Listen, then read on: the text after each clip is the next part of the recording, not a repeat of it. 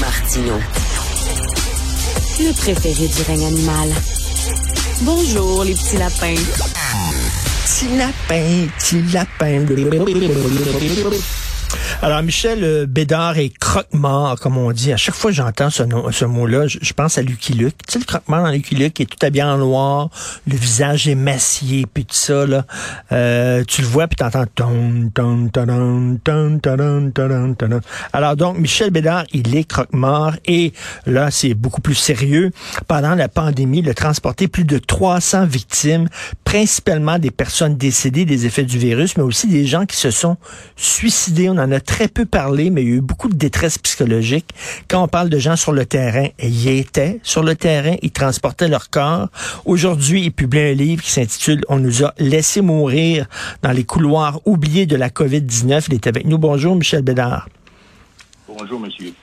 Bonjour. Euh, euh, 300 corps, que 300 victimes que vous avez transportées. Euh, comme je disais, oui, des, des gens qui sont morts du virus, mais aussi des gens qui se sont enlevés la vie. Ça, on en parle peu, Michel. Oui, c'est vrai. On, on, on, tait- on se tait sur Pourtant, il faudrait en parler. Moi, j'ai vu, surtout, surtout pendant la deuxième vague. Euh.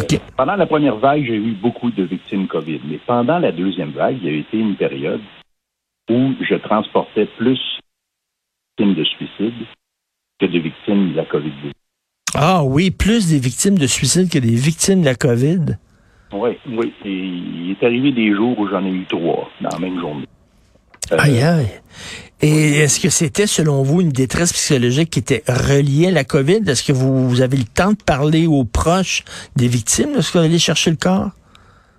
Ben, tout dépendant des, des situations, oui, il est arrivé à plusieurs, euh, à plusieurs occasions où j'ai parlé avec euh, la famille de ces gens.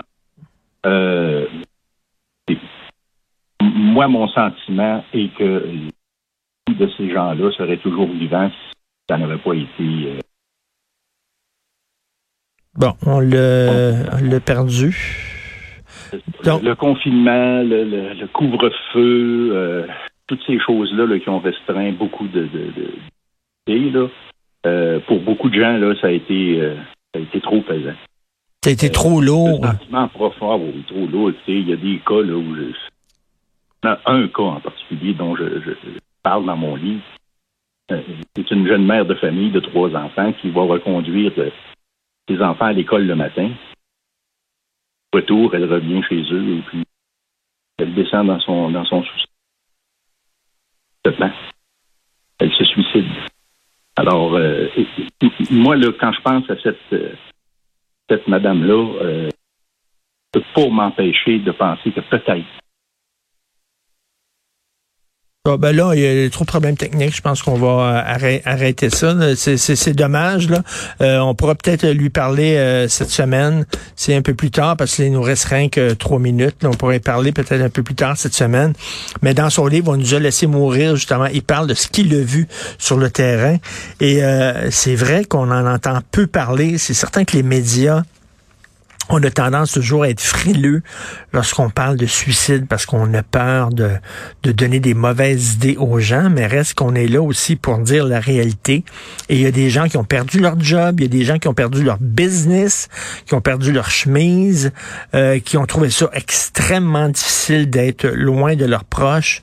Euh, donc, euh, c'est certain que Michel Bédard en a vu, en a transporté, puis il peut parler, lui, il a le temps de prendre le, il prend le temps de parler aux victimes, aux proches des victimes. Euh, donc, son livre sort aujourd'hui. On va peut-être lui reparler demain. On va essayer de lui reparler demain. On nous a laissé mourir dans les couloirs oubliés de la COVID-19. Il y en a un qui va être content de moi, qui va être fier de moi aujourd'hui, c'est Benoît Dutrézac. Et peux-tu rentrer, Benoît, dans le studio? J'ai quelque chose à y annoncer. J'ai quelque chose de, nouvelle importante à annoncer à Benoît Dutrézac. S'il peut venir. Benoît, assis-toi. As-tu vu la nouvelle? Attends une minute, attends une minute. Quoi? Je vais me faire rentrer une caméra dans le Schtroumpif. J'ai appelé mon médecin. Bon. Je lui parle euh, au téléphone. J'ai un rendez-vous au téléphone parce qu'il faut que tu vois ton médecin avant, là. Et je vais aller faire ma- le, 2, le 2 novembre, je parle à mon médecin. Il va me donner un rendez-vous pour ma colonoscopie. Jean-François dit que ça fait pas mal. T'en as non, une, ça toi? fait pas mal. T'en as une, toi aussi. Il y en a une présentement, là. Puis je parlais à. Mario Lirette. je parlais à Mario Lirette. Hier, je parlais à Mario Lirette, 70 ans. Ben oui. Puis il a dit, là, moi, il est hors de question qu'il y a quelque chose qui rentre là-dedans. Ben, c'est quoi? ça qu'il a dit. Sais-tu ce qui va sortir? C'est un cancer. Ben oui. Fait que moi, je préfère qu'il rentre un peu, puis il te maquille, il te coiffe, il t'arrange, là, avant que ça se passe. T'as pas la fou en onde. Mais, mais, écoute, t'es gelé comme une balle. C'est pas la- le moment le plus agréable.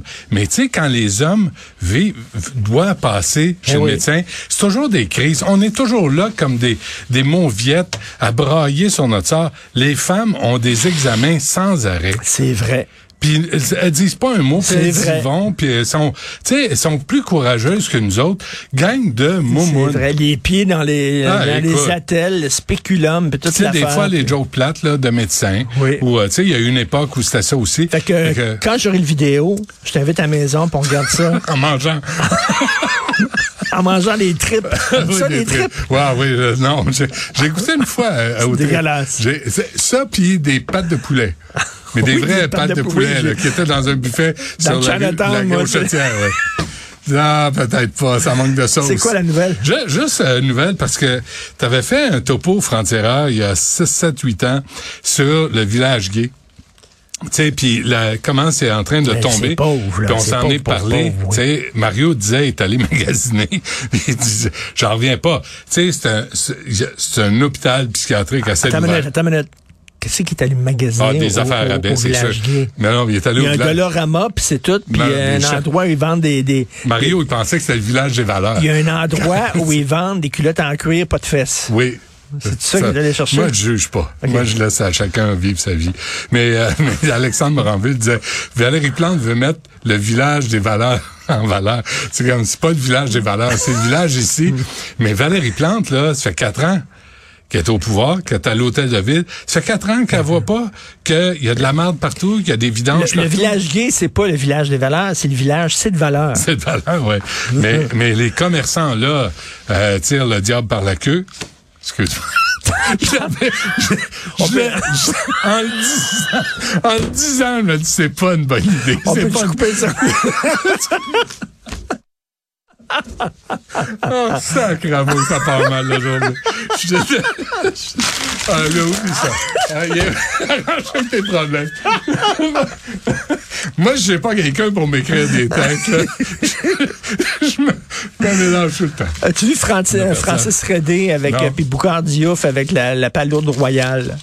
Il y a longtemps, ouais. Ben oui. Ouais, C'est un peu- c'est un peu ça. Un peu là-dedans. Ouais, en tout cas, c'est Tu ça. viens de faire un Boucard Diouf. OK. C'est ça. Hey, j'ai- tantôt, je parle de, avec, euh, euh, sur les, les, euh, un dictionnaire de, de gin qui, qui va sortir avec Monsieur Cocktail.